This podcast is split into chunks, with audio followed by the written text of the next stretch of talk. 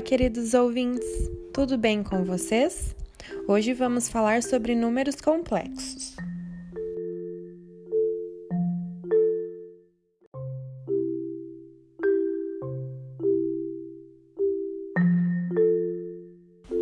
Os números complexos surgiram quando muitos matemáticos sentiram a necessidade de resolver equações que possuem raiz de números negativos.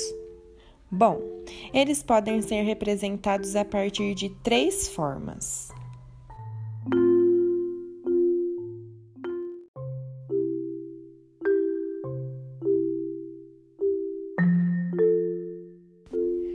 A forma algébrica, composta por uma parte real e uma parte imaginária.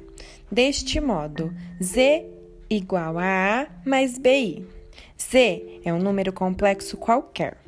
A é a parte real do número complexo Z e B é a parte imaginária do número complexo.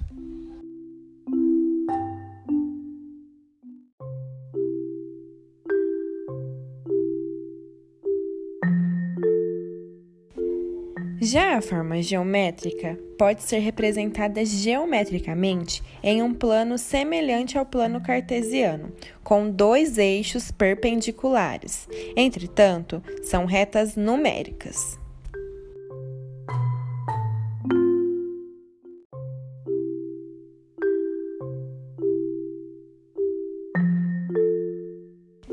Por fim, a forma trigonométrica ou polar você quem decide, que por sua vez remete três ângulos: hipotenusa, cateto e base, sendo inserida também a lei de seno e cosseno.